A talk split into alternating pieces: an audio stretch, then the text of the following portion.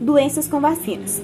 Vacina duplo tipo adulto. DT, difteria e tétano. A difteria é causada pela bactéria Corybacterium diphtheriae, que atinge as amígdalas, a faringe, a laringe, o nariz e, em alguns casos, as mucosas e a pele, que provoca placas branco-acinzentadas. É transmitida por meio de tosse ou espirro.